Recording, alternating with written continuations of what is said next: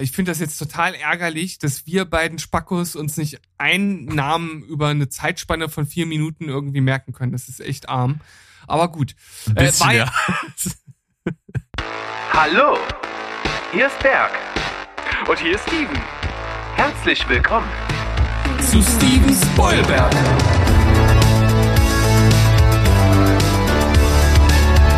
Steven Spoilberg.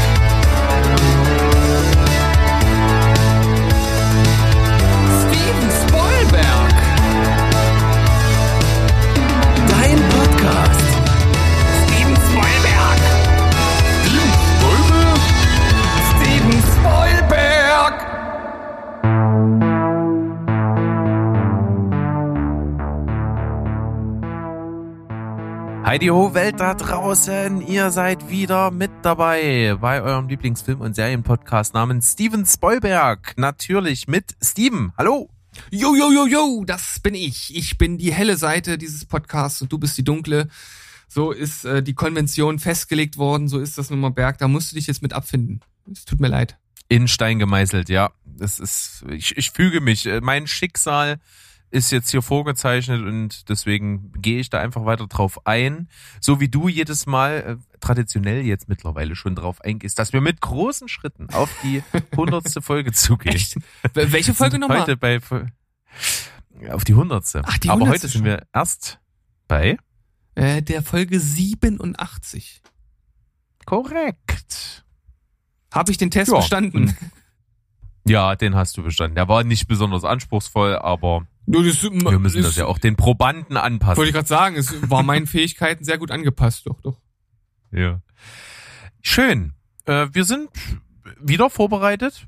Das finde ich erstmal ganz gut, weil äh, ich meine, wir können zwar auch aus Luft eine Folge machen, aber besser ist es doch, wenn man so ein bisschen was vor der Brust hat an Themen.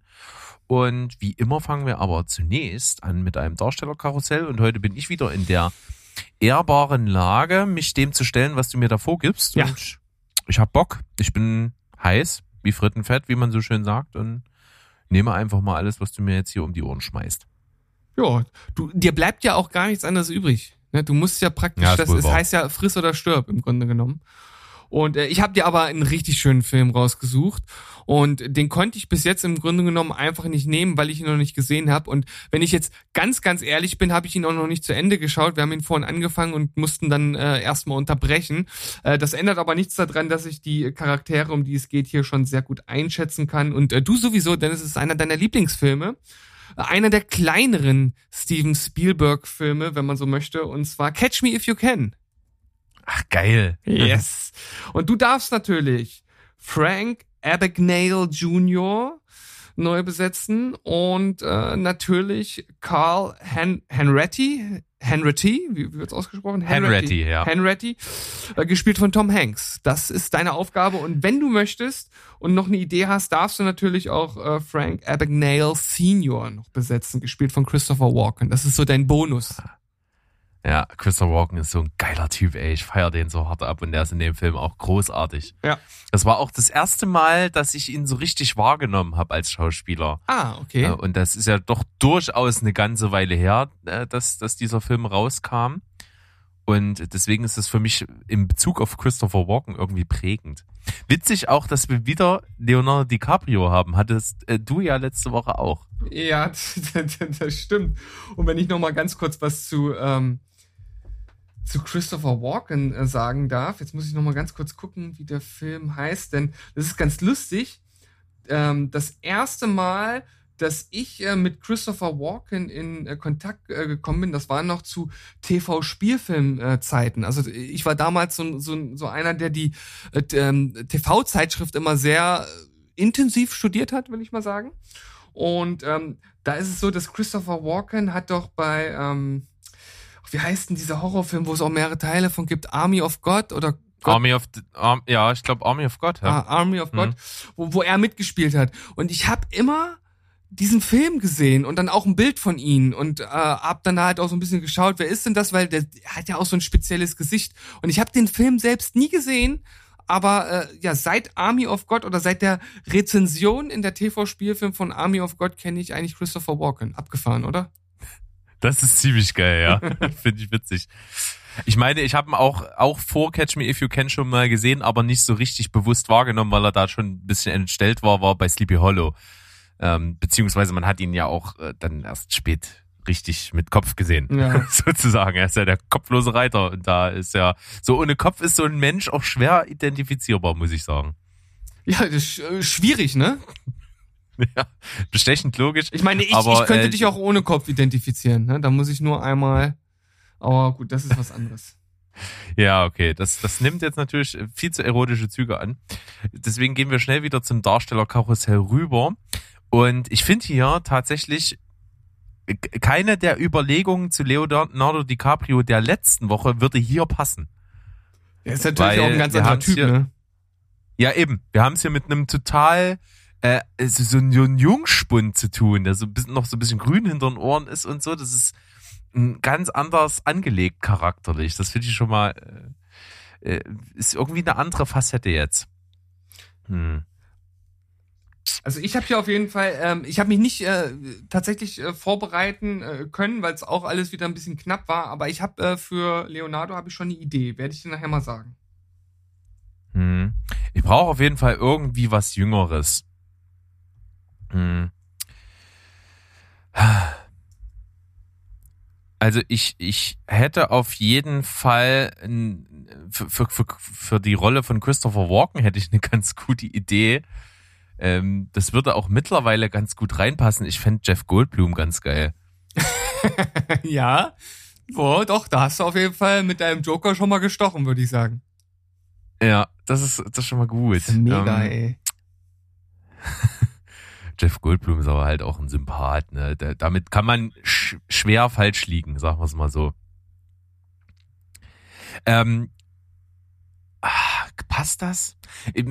Es schoss mir gerade so in den Kopf, aber ich glaube, es passt nicht so gut. Ich fände halt Timothy Chalamet ganz cool für, für Frank Abac, William Abagnale Jr. Ja. Aber der ist ein bisschen, doch noch ein bisschen zu schmächtig, weil wir brauchen ja auch jemanden, der ähm, spielen kann, dass er mehr Autorität hat, als er eigentlich hat. Mhm. Weißt du, was ich ja, meine? Ja. In Bezug auf, auf, auf Frank. Da brauchst du schon jemanden, der auch noch so ein bisschen äh, nicht wie so ein Loser-Typ rüberkommt, was ja bei Chalamet manchmal doch durchaus mit durchkommt.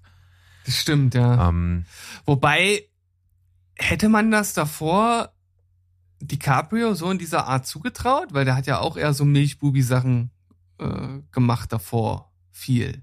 Hm.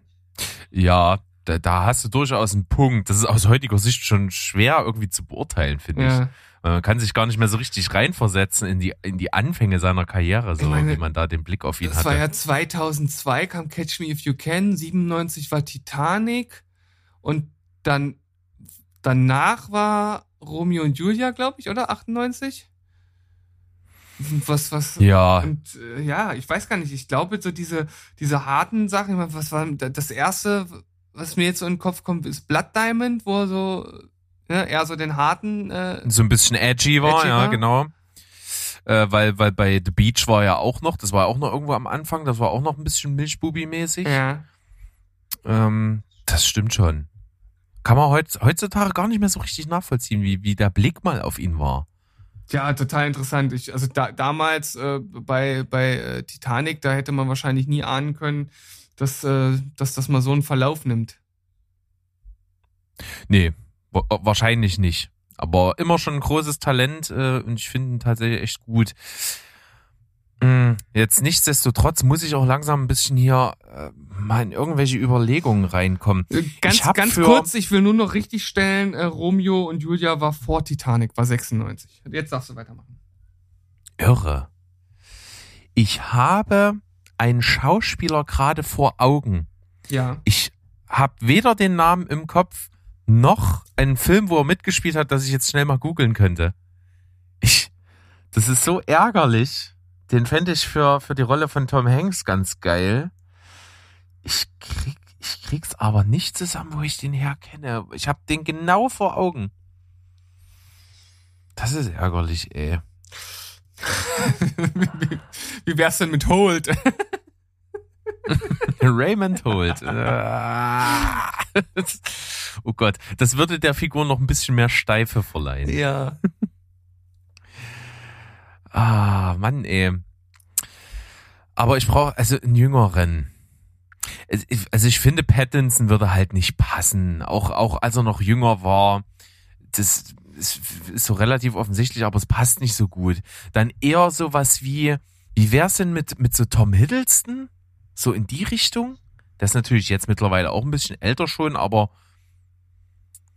so, für, der hat trotzdem für Eric Neil so Jr. Ja. Aha, okay, ja, ist interessant. Der ist natürlich, äh, ja, der ist natürlich schon sehr alt, ne, für die Rolle jetzt.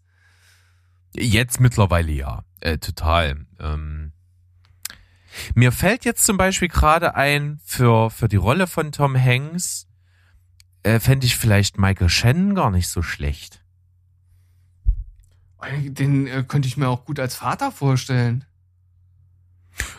Auch. Aber auf der anderen Seite so als, als Jäger. Ja. Weil zum Beispiel jetzt mal so Richtung Premium Rush, da ist er ja der, der Cop, der, der den, äh, der Joseph Gordon-Levitt verfolgt.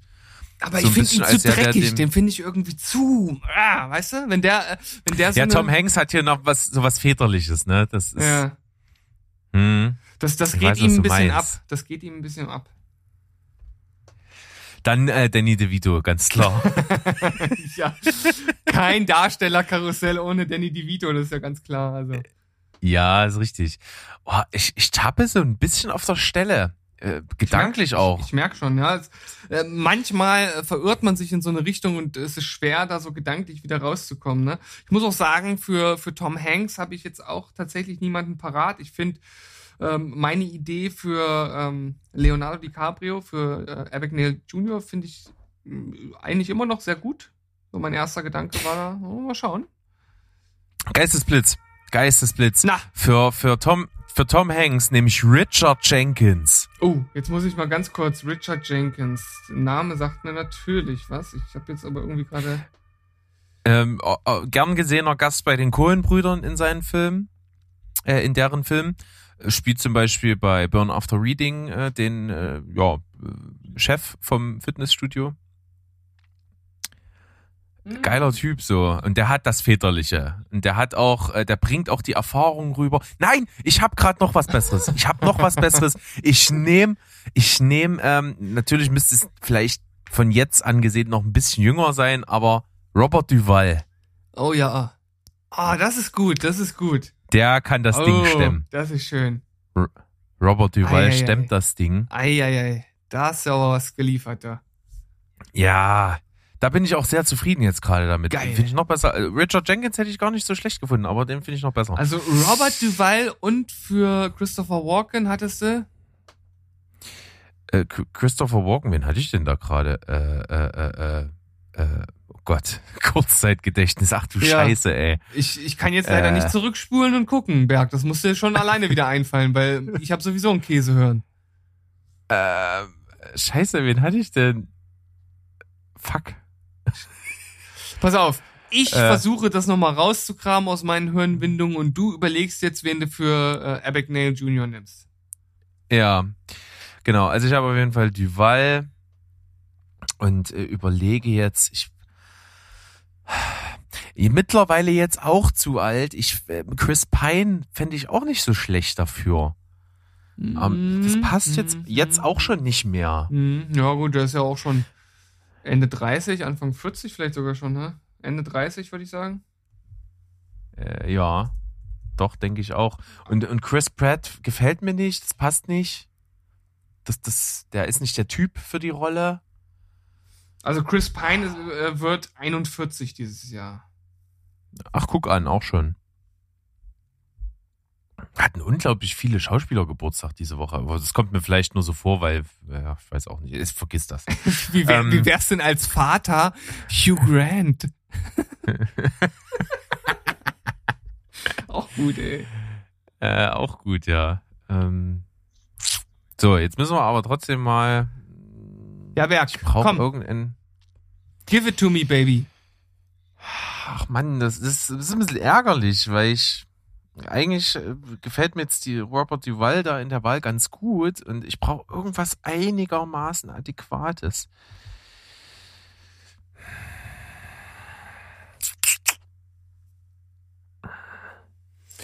Dem könnte ja, ja, äh, vielleicht nicht perfekt, aber kommt schon, glaube ich, ein bisschen besser hin.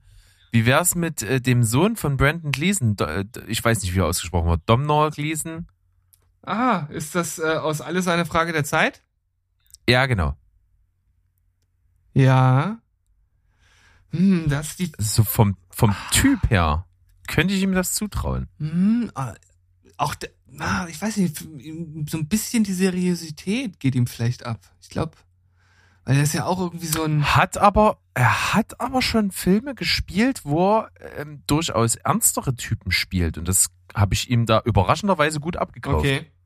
Na, dann äh, dein, äh, dein Wort in Joe Peschis Ohren. Ja, das möchte man so sagen, ja. Ansonsten, äh, so, so von früher Michael J. Fox ist auch ganz witzig. Ja, aber gut. Ähm. Oder noch besser, Matthew Broderick.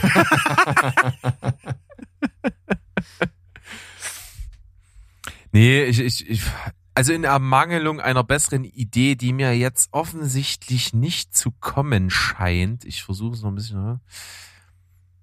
Obwohl, könnte man das Daniel Radcliffe zutrauen?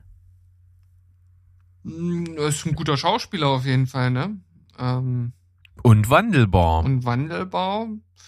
Also gerade ja. wenn ich das, du hast ihn zwar nicht gesehen, aber auch unser, unser guter Freund, der, der Steven von The Sleeper, der hat es ja mal in unserer, in unserem Harry, Pot, Harry Potter Special gedroppt, dass er ihn auch in Imperium ganz geil fand.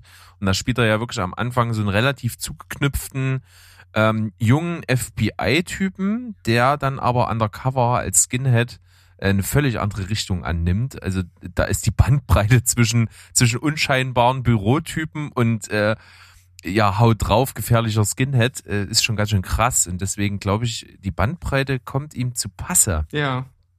Also los, komm, dann nehme ich doch den, der gefällt. Ja, der, der kommt mir noch gelegener. Ich nehme mal äh, Daniel Radcliffe mhm. als äh, Abagnale Jr. Mhm. Dann nehme ich den Robert Duval, doch als Henretty, Carl Henretty und äh, den anderen habe ich vergessen. Aber du hast ja gesagt, es war eine gute Wahl, von daher es war, äh, ist das ja ja, es war, es war sogar eine richtig perfekte Wahl. Ich finde das jetzt total ärgerlich, dass wir beiden Spackos uns nicht einen Namen über eine Zeitspanne von vier Minuten irgendwie merken können. Das ist echt arm. Aber gut. Ein bisschen, äh, ja. es ist ja zumindest nur die Bonus-Sache äh, äh, gewesen. Ich rechne das ein bisschen mit ein. Robert Duval ist wirklich äh, stark. Absolut stark. Ist natürlich, wie, wie du sagst, ein bisschen alt. Könnte so der eher so der reaktivierte FBI-Agent sein. Ähm, das stimmt, das ist eigentlich eine gute Idee, das äh, so umzumünzen, dass es für mich passt. Ja, also von daher, da, da bist du bist du wirklich, äh, ist ein, nee, das ist, ist eine 10. Weil ich finde, das ist ein geiler Schauspieler, dem nehme ich auch genau diese Rolle ab. Er hat das Väterliche, er ist zwar alt, aber das kann man durchaus irgendwie an die Story anpassen. Also, das, ja, das, das nehme ich dir nicht, diese Zahl. Bei Daniel Radcliffe, ein guter Schauspieler, ich kann mich so typmäßig, also ich glaube, er kann das, aber ich kann mich da nicht so richtig reindenken. Weißt du, das ist so das Problem. Ich kann mir das gerade nicht so richtig ja. vorstellen. Also man muss auch wirklich sagen, DiCaprio hat das Ding echt genäht. Ja gut. Äh, also wenn ich, es, es kann man kaum austauschen. Ja, ähm, also ich würde dir für für Daniel Radcliffe, ne, ich möchte jetzt hier auch nicht mit den Punkten um mich schmeißen. Ich gebe dir mal sieben. Und dann sind wir ja. 7 und 10, dann sind wir bei 8,5. Das ist doch eine gute Leistung, Berg, da kannst du stolz das auf dich sein. Ja. Äh, vor allem bei diesem Rumgeeiere, das du hier gerade gemacht hast, da äh, ist ja noch was ganz Ansehbares bei rausgekommen. Äh, ich sag dir mal, wen ich mir gedacht habe für Abagnale Jr., und zwar äh, Dave Franco. Ach ja.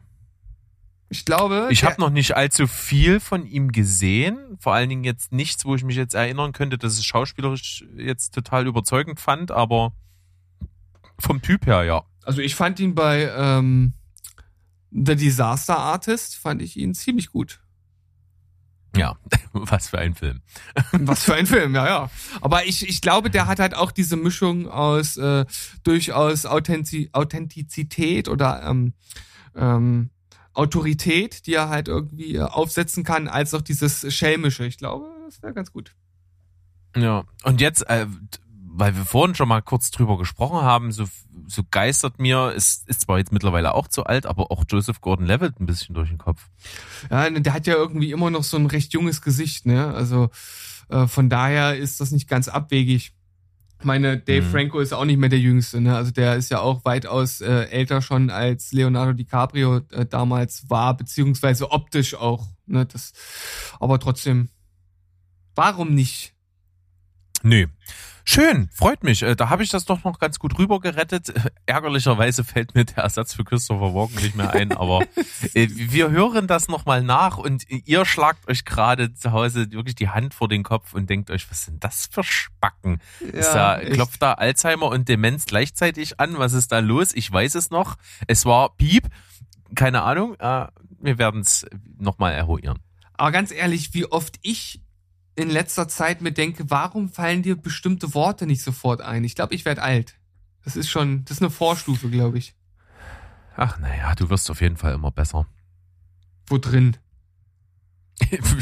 weiß ich, mit deiner Nachfrage hast du es dir jetzt kaputt gemacht. Ah, danke. Gut, ich glaube, das ist der Zeitpunkt, so in dem wir einfach mal in die Pause gehen sollten. Bis gleich. Gute Idee. Gleich. Tschüss.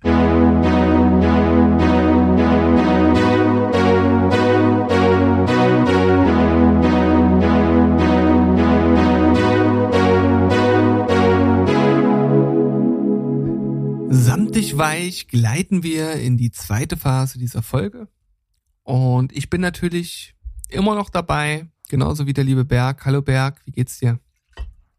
Mir geht's echt gut. Ich gieße mir gerade ein Glas Wasser ein und das gleitet genauso samtig weich meinen Hals hinunter. Und dann bin ich auch bereit, den Leuten zu erzählen, was bei uns vielleicht die Empfehlung oder die Gurke der Woche war. Ja, das werden wir jetzt auf jeden Fall mal angehen. Bei mir ist das tatsächlich dieses Mal weder eine Empfehlung noch eine Gurke. Und das liegt daran, dass ich echt wenig geschaut habe in letzter Zeit. Ich war ein bisschen in äh, Prüfungsstress und dann äh, war ich dann immer abends so kaputt und dann irgendwie nicht mehr viel geschaut.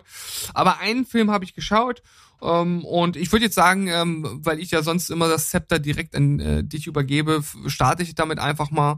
Äh, und zwar habe ich äh, den japanischen Film Fukushima geschaut, beziehungsweise im Original heißt er äh, The Fukushima 50 oder nur Fukushima 50 ähm, bezieht sich auf die 50 Arbeiter, die da sozusagen die Stellung gehalten haben, damit das nicht äh, völlig eskalierte. Wobei man im Nachhinein, als ich mich dann so darüber ein bisschen informiert habe, wohl sagen kann, dass der Film ähm, ja die Japaner etwas besser dastehen lässt, als es wohl letzten Endes war.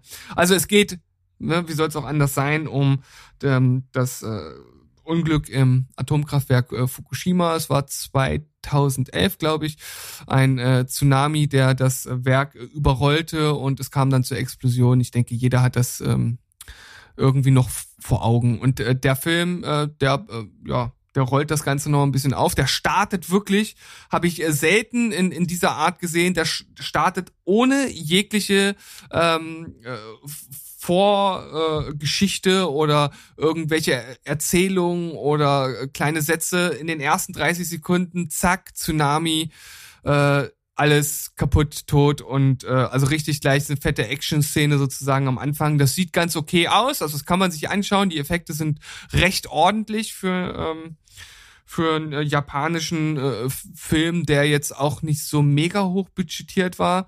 Hab jetzt das genaue Budget nicht äh, vor, vor Augen. Ähm, einzigen Schauspieler, den man kennt, der dabei ist, oder vermutlich äh, kennt, so von, von, von uns westlichen äh, Kinogängern, ist Ken Watanabe. Mhm, ja. Sagt mir was. Und Inception sollte eigentlich jedem bekannt sein. Ja, oder äh, Der letzte Samurai und auch was, was er nicht sonst noch alles gemacht hat. Er war auf jeden Fall in einigen, einigen Filmen dabei. Ähm, ja, ich muss es mal irgendwie auf den Punkt bringen. Ich war bis zur Hälfte ähm, des Films eigentlich ganz gut unterhalten, dann zieht er sich so, so ein bisschen. Es geht also wirklich um diese drei Tage sind es, glaube ich, ähm, vom Beginn des Unglücks und was da so alles passiert ist und was sie gemacht haben, um das irgendwie äh, zu verhindern. Ähm, das ist ganz okay gemacht. Äh, es ist zum Schluss sehr pathetisch, äh, es wird sehr viel geschönigt und vor allem ist halt der so, so der Fokus auch eher auf den auf den Mitarbeitern an sich als irgendwie ähm, auf das auf das Unglück und auf das, was das alles mit sich brachte. Also das wird irgendwie so ein bisschen, ach, hinten runter geschoben, weißt du? Das ist zwar alles äh, verseucht da, aber ähm, Hauptsache die äh, 50, die haben da irgendwie alles gegeben. Das finde ich irgendwie hat so ein kleines kleines Beigeschmäckle. Ähm, ja, aber ansonsten fand ich ihn leicht überdurchschnittlich mit äh, 6 von 10. Okay. Ist also so, ist weniger eine Doku, äh, schon ein richtiger Spielfilm. Das, ja, ja, das ist ein richtiger Spielfilm. Genau, das habe ich jetzt äh, gar nicht so richtig deutlich gesagt. Ich dachte auch am Anfang, äh, bietet sich halt total an, irgendwie da so eine geile Doku drüber zu machen. Aber nee, die haben halt, ähm, ja, halt richtig hoch äh, oder für japanische Verhältnisse hochbudgetierten äh, Film halt äh, gemacht, der, ja, wie gesagt, relativ gut unterhält. Man muss allerdings sagen, ähm, es ist so dieses dieser typische japanisch-asiatische Habitus ist vorhanden, diese Verhaltensform, dieses sehr höfliche und immer überspielte und ähm, sowas, was, was wir überhaupt nicht fassen können und total äh, als unrealistisch erstmal ein, einschätzen, das äh, ist ja halt schon recht präsent. Das muss man irgendwie ja ausblenden können oder annehmen können. Das ist wichtig. Hm, okay. Ja, wer da Bock hat, äh, gern mal reingucken. Äh, Habe hab ich das noch so richtig im Hinterkopf, dass das Problem, was die, was wirklich den der Knackpunkt war äh, gewesen, ist, dass Wassereinbruch die Kühlwasserpumpen lahmgelegt hat. Ja, das ist korrekt. Und das ist nämlich auch was, was ich mich direkt gefragt habe dieses Kraftwerk, das ist ja relativ alt. Das wurde in den 80ern gebaut, Anfang der 80er. Und damals hat man gesagt, es wird niemals einen Tsunami über 10 Meter geben. Deswegen ist das sozusagen die Schutzhöhe, die sie gemacht haben. Und dann haben die aber trotzdem, und, und selbst wenn man das ausschließt, ähm, finde ich, sollte man trotzdem nicht die Generatoren in den Keller packen. Also da hätte man dann halt einfach sagen können, ja, aber was denn, was ist denn, wenn doch das Wasser da drüber geht? Dann bauen wir sie halt doch ins erste oder zweite oder dritte Stockwerk. Das verstehe ich halt nicht. Also das, das will nicht so richtig in meinen Kopf. Und genau das mhm. ist halt das, das, das Problem. Ne? Die Generatoren waren irgendwo ähm, weit unten gelagert, dann kam der Tsunami und der war ja also riesig, der war ja weit über den zehn Metern. Ich glaube, die haben irgendwas von 40 Metern oder so gesagt. Also es ist ja wirklich immens größer gewesen. Irre. Gut, dann habe ich das doch richtig im Kopf gehabt. Ja, ich klopfe mir selber auf die Schulter sozusagen. Hm. Ähm, ich habe was am Start, das weiß ich, es ist so richtig, kann ich das jetzt gar nicht, glaube ich, so erzählen, dass ich da jemanden begeistern kann. Aber ich fand es halt selber recht gut. Und es war auch sehr nachhaltig. Und zwar habe ich gesehen, The Assistant. Ja. Und ich bin da schon mal drüber gestolpert, weil es ist ja ein Film, der vor allen Dingen von einer Person getragen wird, und zwar von Julia Garner, die ich ja immer schon mal hier angeboten habe, als wirklich eine ganz, ganz tolle junge, Schauspielerin, die richtig für mich im Kommen ist. Ähm, die vor allen Dingen natürlich durch ihre Rolle in Ozark glänzt und da auch äh, zwei Jahre hintereinander den, äh, den, was war's, den Emmy? Ja, den Emmy gewonnen hat für ihre Rolle in Ozark. Äh, ganz, ganz großartige Schauspielerin. Und die spielt hier in einem Film, der, also so irgendwie wirkt der, als hätte es auch ein Kurzfilm sein können. Sie spielt ähm, eine junge Assistentin in einem Büro von einem, ja, das ist so ein, so ein Filmproduzent, der also ständig Meetings hat, der über Drehbücher entscheidet, der mit Schauspielern zu tun hat, der mit Castings, mit Studios, mit Finanzierung und anscheinend auch in der Branche ein ziemlich hohes Tier ist. Also so eine richtig große Filmagentur und er ist halt der Boss und sie ist von ihm die Assistentin. Und das zeigt, der ganze Film ist sehr sachlich, also er zeigt so diesen Büroalltag, ne, wie sie halt wahrscheinlich völlig mies bezahlt oder gar nicht bezahlt. Ich weiß es gar nicht mehr. Ich glaube, sie ist gar nicht, kriegt gar kein Geld, macht da, oder doch, kriegt was. Äh, aber wenig auf jeden Fall verhältnismäßig für das, was sie macht. Das ist für sie eigentlich ein 24-Stunden-Job. Äh, sie ist die erste früh im Büro und sie ist meistens auch äh, die, die letzte, die nach ihm geht. Und er wird aber behandelt auch wie Dreck, ist für alles verantwortlich, wofür sie halt auch nichts kann. Und das wird relativ sachlich dargestellt. Und dieser Film zeigt, wie wie, wie, wie kunstvoll man so einen Büroalltag inszenieren kann. Also es ist total eigen, total faszinierend. Obwohl du völlig triviale Dinge siehst. Ne? Du siehst sie halt, wie, eine, wie sie eine Schublade aufmacht und dann Tacker rausnimmt und dann irgendwelche Papiere ablegt. Aber es ist total virtuos gefilmt. Und ähm, das nimmt dann so, so, so eine Richtung an, wo es darum geht, halt auch, wie in dieser Branche auch Frauen und junge Frauen vor allen Dingen ausgenutzt werden. Und äh, das schlägt sozusagen so einen Bogen zu dieser MeToo-Geschichte. Und das muss ich sagen, ist bis jetzt das Beste, was ich zu der Thematik gesehen habe. Hm, okay. Weil halt überhaupt nicht drauf rumgeritten wird, sondern das kommt so in, in der Ebene, hinter der Ebene, die du siehst, kommt das so hervor und, und das spielt sich so ein bisschen in deinem Kopf ab und du setzt so diese Anzeichen zusammen und bist relativ schockiert. Und das finde ich viel nachhaltiger als so ein Film, der so mit einem Holzhammer versucht, mir jetzt zu zeigen, wie, wie, wie chauvinistisch so eine Gesellschaft ist, sondern das wird in dem Film viel deutlicher und deswegen ist es vielleicht einfach so nachhaltig. Und ja, der hat, ist so ein Mikrokosmos, der einfach cool dargestellt ist. Für mich die Assistant mit, äh, mit acht von zehn. Also super interessant, weil äh, bis zur Hälfte deiner Beschreibung dachte ich noch so, oh, okay, würde ich mir nicht angucken. Und dann kam der Twist in die Richtung, die mich dann auch ein bisschen gepackt hat. Sehr schön. Ja, kann ich absolut empfehlen. Dann gehen wir einfach mal rüber zu unserem kleinen Themenblock hier. Und äh, ich sag mal, in bester Manier, wir haben ja auch so eine, so eine Verantwortung unserer eigenen Vergangenheit hier im Podcast gegenüber. Für uns war ja immer Streaming War, so ein ganz großes Thema. Da haben wir aber viel zu geredet, äh, über diese ganzen Verstrickungen, wie verschiedene Streamingdienste aus dem Boden schießen und sich dann bekriegen und den gegenseitigen Rang ablaufen und wo es mal hinlaufen wird. Und haben wir hier schon zur Genüge getan. Und jetzt kommt so ein, so ein neuer Auswuchs dieser Bewegung zustande, dadurch, dass wir ja schon mal berichtet haben, dass äh, zu, vor allen Dingen Warner HBO ja ihre Kinofilme, wenn ja die Kinos immer noch zu sind und äh, keiner mehr ins Kino geht, beziehungsweise die Kinos tot sind, äh, bis es vielleicht mal wieder möglich ist, dann halt keine andere Wahl haben, als diese Filme auch einfach online zu veröffentlichen im Stream parallel zum Kinostart.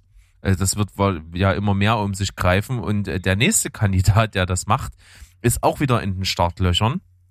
Und zwar ist das äh, hier an der Stelle Paramount Pictures und die wollen natürlich dafür wieder einen eigenen Streamingdienst ins Leben rufen. Paramount Plus soll das Ganze sich nennen und ähm, das ist natürlich wieder das nächste. Äh, jeder Filmverleih wird wahrscheinlich jetzt zum Promoten seiner Kinofilme wieder einen eigenen Streamingdienst aus dem Boden stampfen und äh, das sind die nächsten Auswüchse des Streaming Wars. Das ist äh, ja schade, ermüdend, äh, irgendwie vorhersehbar und trotzdem haben wir irgendwie alle gehofft, dass es nicht passieren wird, aber wir sind schon mittendrin in dieser Entwicklung, glaube ich. Und es lässt sich wahrscheinlich auch nicht aufhalten, außer äh, man boykottiert einfach die neuen Dienste. Das wäre wahrscheinlich das Sinnvollste. Ähm, ja, möglicherweise, ja. Wobei, was heißt sinnvoll, ne? Also ich meine, ähm, wenn das letzten Endes halt dazu führt, dass die Filme äh, praktisch überhaupt gar nicht und das Volk kommen, dass die Studios gar nichts daran verdienen und äh, das finanziell zu einem Desaster wird, dann ist natürlich letzten Endes den Studios auch nicht geholfen. Und wenn die dann keine neuen Filme machen können, dann ist das natürlich auch für den Konsumenten wieder schlecht. Also irgendwie ist das so eine Art äh, Teufelskreislauf, habe ich das Gefühl. Ja, total, weil es bleiben ja auch nicht allzu viele Alternativen für die Filmstudios. Das muss man tatsächlich auch mal aus deren Sicht mal betrachten. Und ich hatte jetzt auch äh, gestern ein Gespräch mit unserem Kumpel dem Mo, ja, liebe Grüße. Da, da ging es ja auch, er meinte halt, na, das wird halt auch schwierig, wenn der Punkt kommt, wo Kinos öffnen, dann wird wohl kaum da äh, irgendein guter, heiß erwarteter Film als erstes laufen, weil niemand will natürlich das Risiko ähm, eingehen, dass er jetzt den Film rausbringt, auf den er schon so lange hingearbeitet hat als, als Studio. Und dann vor dem Hintergrund, dass dann vielleicht ja zwei, drei Wochen später die Kinos doch wieder dicht gemacht werden, weil wieder irgendwelche Zahlen nach oben gehen, was auch immer. Und dann das Ganze verpufft ist. Und ähm, ja, das dann umsonst war, das anzukurbeln. Und du bringst ja dann den Film, wenn es dann wieder irgendwann geht, nicht nochmal ins Kino. Also das ist, das wird so ein Rattenschwanz hinten dran. Also da werden jetzt eher so kleinere und äh, nicht ganz so Filme in die Hoffnung gesetzt werden, wohl rauskommen, wenn mal Kinos wieder öffnen. Hm. Oh man, ich bin wirklich gespannt, in welche Richtung das geht. Ich kann's, äh, ich, ich gerade diese diese Öffnungsszenarien, ich kann echt nicht sagen, wie das letzten Endes aussehen wird. Hast du da irgendwie eine Prognose? Was glaubst du? Das, ich kann mir das auch gar nicht vorstellen. Ne? Es wird, also meine Meinung jetzt, wenn man jetzt dann doch mal noch so ganz tief in diese Corona-Ding nochmal äh, zumindest streifend hineingehen, ich glaube halt, dass so diese ganze Problematik um die Schnelltests, die wird noch eine große, große Rolle spielen einfach. Äh, wenn es denn relativ einfach möglich ist, solche Schnelltests zu machen, wird es wahrscheinlich da hinauslaufen, dass du äh, eben, wenn du deinen Wochenendeinkauf machst am Freitag, nicht nur den Zehnerpack Masken mit in den Einkaufswagen schmeißt, sondern eben auch den Zehnerpack äh, Schnelltests für einen relativ schmalen Taler dann irgendwann und der halt deine Eintrittskarte für alles Mögliche ist. Mhm. Da hast du dann wahrscheinlich deine zwei, drei Schnelltests in der Hosentasche und bevor du halt in keine Ahnung, ins Bekleidungsgeschäft gehst, musst du einen machen und vorzeigen, dass du äh, nicht positiv bist. Und dann, wenn du ins Kino willst, eben dann genauso und ins Restaurant vielleicht. Und das wird wahrscheinlich dann so gang und gäbe werden. Aber mhm. das wird noch dazu führen, dass das wahrscheinlich nicht flächendeckend für alle äh, umsetzbar ist, beziehungsweise umgesetzt wird. Es wird sicherlich auch genügend geben, die sich dagegen sträuben und so weiter und so fort. Und deswegen wird das alles so ein einziger Flickenteppich, denke ich. Oh man, ja, das ist auf jeden Fall echt äh, spannend. Also wir orakeln hier natürlich jetzt so ein bisschen und schauen in die Glaskugel. Ähm, ich würde sagen, wir äh, legen das, dieses Thema an dieser Stelle einfach mal ad acta und gucken und harren der Dinge. So machen wir's. Äh, denn, äh, um eine äh, Person in meinem Leben zu zitieren, am Ende wird's alles so, wie es wird. Das, das, ist, ist, ein absolut kluger Satz. Es ist so gut. Wahnsinn. Ich hab, Dann geht's bei dir weiter mit einem Thema. Ich habe mich nicht da, ich habe den Artikel nicht gelesen. Ich bin einfach gespannt. Du bist gespannt. Äh, also es geht zum einen um den Inhalt des Artikels, aber vor allem auch um die äh, ja von mir ja auch äh, gerade in unseren Quatschberg-Folgen äh, viel besprochene Diskussionskultur, die da äh, hier ja genau das Problem aufzeigt, äh, dass ähm, nicht vernünftig miteinander diskutiert werden kann, beziehungsweise ähm, auf einer anderen Ebene ist es halt auch so, dass äh, viele nicht so wirklich verstehen, worum es den, demjenigen geht, der den Artikel geschrieben hat. Es geht um ähm, einen Meinungsartikel auf äh, Moviepilot und zwar äh, heißt die Überschrift, die Tierquälerei in Avatar ist abstoßend und passt überhaupt nicht zum Rest des Films. Und hier muss dann auch so ganz, so ganz kurz gedacht, okay, war halt, ne, letztes Mal, ich hab's noch, äh, ich hab's noch eigentlich harsch kritisiert, so eine richtige Clickbait-Überschrift, ne, aber hat mich natürlich thematisch auf jeden Fall abgeholt. Ich habe mir das dann durchgelesen und dachte dann auch so, ja, da hat auf jeden Fall einen Punkt. Wenn man sich jetzt also überlegt, wie die Navi ihre äh, Flugsaurier, ich sag mal, dressieren äh, und sich genau anschaut, wie sie mit denen umgehen, also das ist ja ähm, etwas, was die Flugsaurier, also ich nenne sie jetzt einfach mal Flugsaurier, ja, oder Flugdrachen, was die Flugdrachen ja nicht wollen, die widersetzen sich ja aufs, aufs Schärfste ähm, und die, die, das, das ist eine ganz klare äh, zwanghafte Handlung, die dort getätigt wird und vor allem noch mit einem extrem äh, sexuell äh, konnotierten Akt, der dort vollzogen wird. Äh, und äh, wenn man das dann halt irgendwie so alles zusammennimmt, dann muss man halt schon sagen, zum einen passt das tatsächlich nicht äh, zum Rest des Anspruchs äh, der Navi, die ja sehr naturverbunden sind und eigentlich alle Tiere und Lebewesen äh, irgendwie wertschätzen. Ja, also das funktioniert irgendwie nicht, äh, super unschlüssig. Ähm, und zum anderen ist es natürlich äh, generell der Umgang. Ne? Und ähm, was jetzt das Problem ist oder was mich dann da auch so ein bisschen auf der Palme gebracht hat, ist, dass halt von den, ich schau gerade mal, es sind mittlerweile wie viele Kommentare darunter? Es sind eine ganze Menge. Ähm, steht's denn hier? Ähm, 85, also mindestens die Hälfte davon. Ja, aber ihr wisst schon, dass das animierte Tiere sind und dass die nicht wirklich leiden. Und ich mir so, ja, du Spast, das verstehen wir schon. Das war klar. Das war, das ist, ja.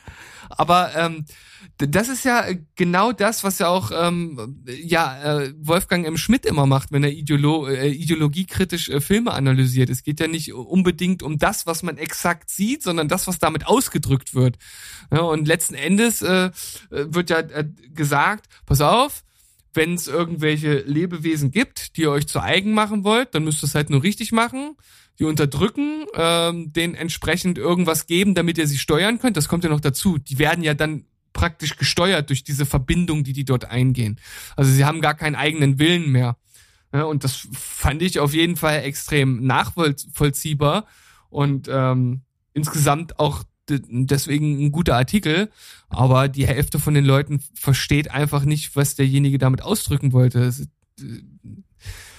Weiß nicht, hat mich so ein bisschen äh, auf der Palme gebracht. Vielleicht sehe ich das auch ja, falsch würde ich jetzt nicht sagen, aber anders als das vielleicht äh, unsere Zuhörer hier sehen, ist vielleicht ein, ein Thema, das auch spaltet.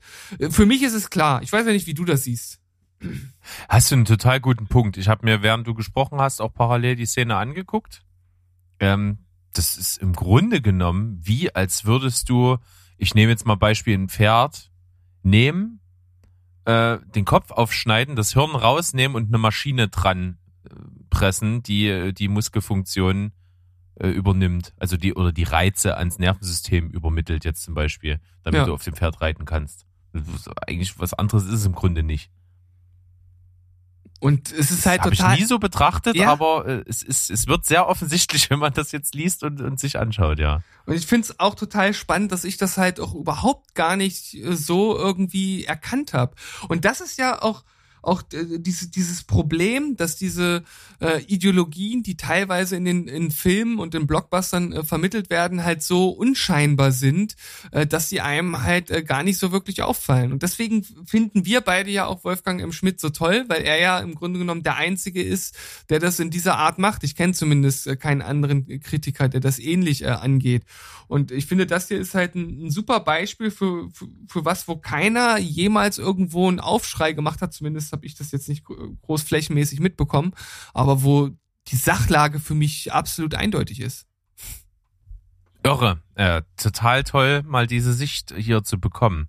Finde ich, ähm, das ist wirklich total spannend. Und die Parallelen sind auf jeden Fall nicht verkennbar zu, zu unserem Wolle M. Schmidt. Ja. Ähm, da, da, merkt man am Ende bei sowas auch, dass äh, König der Löwen faschistoider Drecksstreifen ist. nicht? Ja, ist so. Mhm. Irre, äh, total interessant, finde ich gut, dass du das rausgesucht hast hier. Dann habe ich was äh, gefunden, total interessant. Äh, ich werde mich da nochmal wahrscheinlich eingehend damit beschäftigen. Und zwar hier vor unserer Nase, ein Leipziger.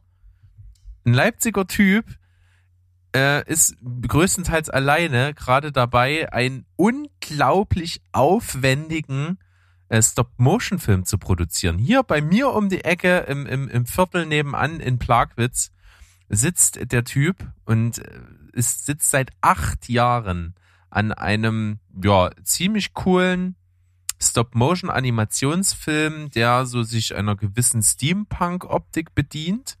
Und der Trailer ist wirklich toll. Also da, der steht so dem Leica-Sachen in nichts nach. Es sieht echt grandios gut aus. Und äh, ich werde auf jeden Fall mal den guten Kollegen Valentin Felder, heißt er, werde ich durchaus mal versuchen, Kontakt aufzunehmen. Ich würde mir das, das ist ja bei mir um die Ecke, ich kann mir den seine Werkstatt und so mal echt mal angucken, da hätte ich Bock drauf. Du kannst ja direkt fragen, ob er mal zu uns äh, in den Podcast kommt. Ja, das werde ich mal eruieren. Ich gucke mir das auf jeden Fall mal vor Ort bei ihm an. Und äh, es würde ihm sicherlich auch gut tun, da vielleicht irgendwo, ich meine, wir sind jetzt natürlich nicht der, der unglaublich öffentlichkeit wirksamste Podcast, den es gibt, aber wir sind auf dem Weg dahin auf jeden Fall.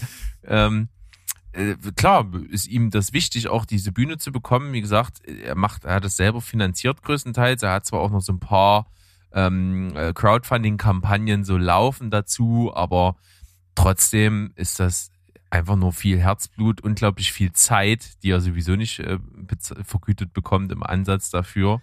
Und wenn man bedenkt, dass er jetzt acht Jahre schon dran sitzt und äh, noch nicht fertig ist mit seiner Vision und auch das Endprodukt dann so circa eine halbe Stunde wird, ist das schon ganz schön krass. Also gerade dieser Steampunk-Stil, den ich angesprochen habe, der führt ja dazu, dass halt alles irgendwie aus Metall, Messing, äh, Messing und Stahl und sowas ist. Und, und, und so fiepsliche Kleinarbeit und, und nichts davon kannst du im Laden kaufen. Das ist alles selber gefertigt, gefräst. Äh, das ist schon echt beeindruckend. Und du hast ja auch in diesem Video von diesem Artikel auch so ganz kleine Videos manchmal mit drinne, wo so ein paar Making-of-Sachen drin sind und so. Es ist unglaublich beeindruckend, was der hier auf die Beine stellt. Geile Scheiße. Wusste ich nicht, dass das hier bei uns vor Ort äh, zu finden ist. Umso spannender. Also, ja. schmeiß dich ran ich schmeiß mich mal ran und werde hier auf jeden Fall berichten und vielleicht hören wir den Guten ja auch mal bei uns. Je nachdem, wie es so passt. Ähm, und ob der überhaupt mal Zeit hat hier bei dem Arbeitsaufwand, den er da reinsteckt. Also äh, ich versuche mal noch ein, äh, noch ein entsprechend cooles Video zu finden. Es gibt so ein paar Videos äh, im Netz zu diesem Projekt und schmeiß die mal mit auf unsere Homepage. Dann könnt ihr da selber mal einen Blick werfen. Aber ich denke mal, wenn ihr äh, Leipzig, Plagwitz, Valentin, Felder eingebt, werdet ihr sicherlich auch fündig. Ihr seid ja pfiffige kleine Google-Mäuse. Pass auf, für unsere letzte Story, so nenne ich es jetzt mal, dieser Folge, äh, möchte ich, dass wir da ein bisschen anders rangehen als beim letzten Mal, als wir über Preisverleihung gesprochen haben. Ähm, da sind wir ja im Grunde genommen fast jede Kategorie durchgegangen. Ähm, ich denke, weil wir ja auch nicht immer tagesaktuell sind, dass die meisten das irgendwie schon mitbekommen haben und dementsprechend wissen, wer ungefähr in welcher Kategorie was gewonnen hat, ähm, dass wir uns äh, einfach mal jeder die zwei für ihn interessantesten raussucht und dass wir die vorstellen und ähm, ja, einfach sagen, wie sah es denn aus dieses Jahr bei den Golden Globes? Ja, genau. Also Golden Globes, wie gesagt, sind abgefeuert gewesen. Ähm, es gibt die Preisträgerlisten und natürlich für mich sehr interessant, weil den Film habe ich schon auf dem Schirm. Er ist bei uns noch nicht veröffentlicht worden in Deutschland. Ist natürlich der Gewinner des besten Films im Bereich Drama äh, mit dem Titel Nomadland. In der Hauptrolle Frances McDormand, die ich sowieso umwerfend gut finde, die auch für den Darstellerpreis äh, nominiert war, den nicht gewonnen hat, aber wie gesagt, der Film hat abgeräumt und auch die Regisseurin hat abgeräumt. Das wäre auf jeden Fall so Punkt eins, den ich richtig cool finde. Und Punkt zwei äh, finde ich ganz witzig, weil ich eben vor kurzem mal als Empfehlung der Woche drüber gesprochen habe, dass Rosamund Pike äh, die beste Darstellerin in einem Musical oder Comedy äh, gewonnen hat für I Care a Lot, den ich hiermit als Empfehlung der Woche hatte. Und das noch tatsächlich äh, vor Anya Taylor Joy für Emma, den ich als Film und als Darstellung tatsächlich noch ein bisschen geiler fand, aber trotzdem finde ich Rosamund Pike hat das hier in diesem Film echt gut genäht.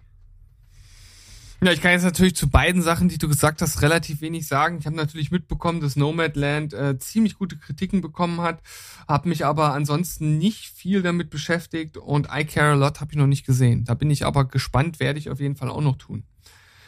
Ich möchte natürlich äh, auch der Regisseurin noch die Ehre geben, ihren Namen zu nennen. Ich habe das nicht gefunden so schnell. Chloe Zhao hat äh, den Film gemacht und äh, ich denke mal sehr verdient gewonnen. Ich bin äußerst gespannt und sie hat, glaube ich, auch aktuell eines ihrer anderen Filme kann man auf Amazon Prime sehen. Äh, Rider heißt der Film. Ich glaube, du hast den dir auch vorgemerkt. Ist das richtig? Och, das kann sein. Manchmal äh, sehe ich irgendwie so eine Info über einen Film und merke mir den vor und, und vergesse es dann wieder. Ich kann es gerade nicht so richtig zuordnen, ehrlich gesagt. Hm. Ich meine, ich habe es gesehen, aber sei es drum dann bin ich mal gespannt, was du hier so noch rausgreifst. Ja, also ich möchte auf jeden Fall eine Sache hervorheben, die mich einfach extrem überrascht hat, weil äh, die Kritiken dazu gar nicht so gut waren und ich wirklich nicht damit gerechnet habe, dass der zweite Borat-Film in der Kategorie Musical oder Comedy gegen Filme wie Hamilton oder Palm Springs halt gewinnt. Also fand ich interessant. Hätte ich nicht gedacht. Stimmt, ist mir auch, ist mir auch aufgefallen. Also, dass der Film an sich gewinnt, okay, ja, aber gerade als ich Hamilton gelesen habe, wo, wo du gefühlt nicht dran vorbeikamst, so in, ja. in, in jüngster Vergangenheit, auch wenn ich den nicht gesehen habe und der mich jetzt auch wenig interessiert, zugegebenermaßen, ist das äh, schon beeindruckend, ja. Und äh, damit verbunden äh, halt auch, äh, ja, bester Schauspieler in äh, Comedy äh, bzw. Musical ist auch Sascha Baron Cohen geworden spannend. Habe ich nicht mit gerechnet und äh, ich weiß ja äh, mittlerweile, dass er ein ziemlich guter Schauspieler sein kann, aber das ist natürlich eine, auch eine sehr spezielle Rolle. Äh, ich denke, jeder, der äh, den ersten oder auch den zweiten gesehen hat, der weiß, worauf ich hinaus will. Ansonsten ist es natürlich, ja, ich habe den Film nicht gesehen, deswegen kann ich es nicht einschätzen. Ist natürlich wieder so ein bisschen so eine Frage, ob, ob der Tod dort einen Einfluss hatte. Aber Chadwick Boseman hat als äh, bester Schauspieler in einem Dramafilm für Ma Rainey's Black Bottom den Preis gewonnen. Das ja, finde ich äh, auch noch Schande über ja. ja. Schande über mich. Ich habe das genau dasselbe gedacht. Dachte mir, ja, posthum tut keinem weh. Ja, also, hm. Ich, ich habe natürlich. Ich habe den Film nicht gesehen, deswegen kann ich da jetzt nicht viel zu sagen, aber ich kann halt auf jeden Fall sagen, dass einer seiner mitnominierten Riz Ahmed für Sound of Metal auf jeden Fall, ohne dass ich die anderen groß gesehen hätte, für mich durchaus auch für einen Preis wert wäre. Ja, genau, das hätte ich jetzt auch erwähnt, weil die anderen Filme habe ich nicht gesehen. Ich habe aber zu Ma Rainey's Black Bottom gelesen, dass seine Darstellung tatsächlich sehr gut gewesen sein soll. Also vielleicht ähm, ist da beides zusammengefallen. Wir wollen jetzt mal nichts Böses unterstellen. So sind wir doch nicht. Berg. Könnte sein. Nein, das machen wir nie. Niemals würden wir solche Unterstellungen tätigen. Ich sage es immer wieder gerne. Äh, das wären Anscheinsvermutungen und wir können froh sein, dass die Richter in Deutschland nicht aufgrund von Anscheinsvermutungen verurteilen, sonst säßen wir beide schon im Knast. und, und zwar fünfmal lebenslang. Durchaus. Steven, es war eine knackige Folge. Ich bin sehr, sehr äh, zufrieden damit, was wir heute abgeliefert haben. Äh, bin auch äh, durchaus guter Dinge, dass ich aus dem Darstellerkarussell noch einigermaßen gut rausgekommen bin und möchte jetzt so zum Schluss doch nicht die Gelegenheit versäumen, mal wieder ein bisschen hinzuweisen, ähm, dass wir sehr angetan davon sind, dass, äh, dass wir so lange schon unseren Podcast hier machen, die Beteiligung auch immer weiter steigt, auch wenn jetzt nicht total rasant, aber man merkt durchaus, wir haben Stammhörer, den, bei denen wir uns auf jeden Fall an der Stelle richtig, richtig doll bedanken. Äh, das Fette Props sehr, gehen raus. Aber übel. Also ich bin echt äh, richtig glücklich drüber, dass das so gut funktioniert mit unserem Podcast und dass wir Leute haben, die da auch echt interessiert sind, die uns zuhören und so. Also vielen Dank an der Stelle. Und wir können es nicht oft genug sagen, wenn euch das gefällt und ihr noch andere Leute kennt, die, denen das gefallen könnte, gerne weitersagen, äh, gerne teilen äh, unsere Beiträge und äh, immer mal darauf hinweisen. Nur so bekommen wir mehr Leute.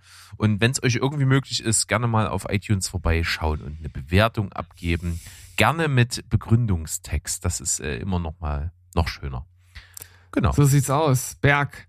Das waren warme Worte zum Abschluss. Ich kann mich dem natürlich nur anschließen.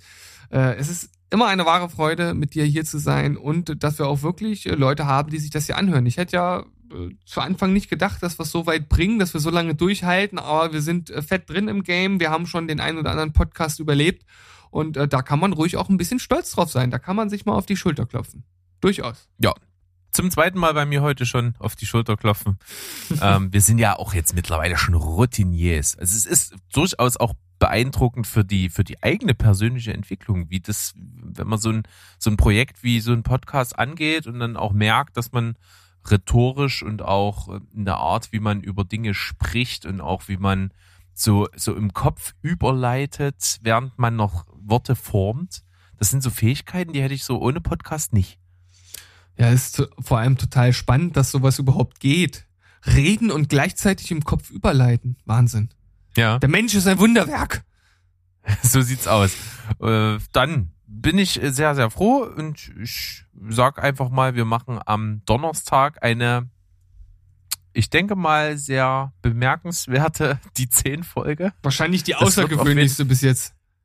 Ja, ich denke auch. Es, es wird witzig. Wir haben uns das ja selber auferlegt. Wir haben es on air gedroppt, dass wir das mal machen müssen. Und jetzt kommen wir da nicht mehr raus aus der Nummer. Deswegen haben wir gedacht, komm, das Pflaster ziehen wir schnell ab. Also es geht am Donnerstag um die zehn Beinmomente. Ja, und wenn ihr jetzt wissen wollt, was sind denn eigentlich Beinmomente, dann müsst ihr euch die Folge anhören, beziehungsweise noch ein paar Tage warten, denn äh, falls ihr aktuell hört, ist sie natürlich noch nicht raus. Und dann äh, werden wir euch das äh, erläutern und mal so ein paar Filme um die Ohren klatschen. Und bis dahin verabschieden wir uns mit Tschüss, ciao und goodbye. Bleibt spoilerfrei. Tschüssikowski. Rinjahauen.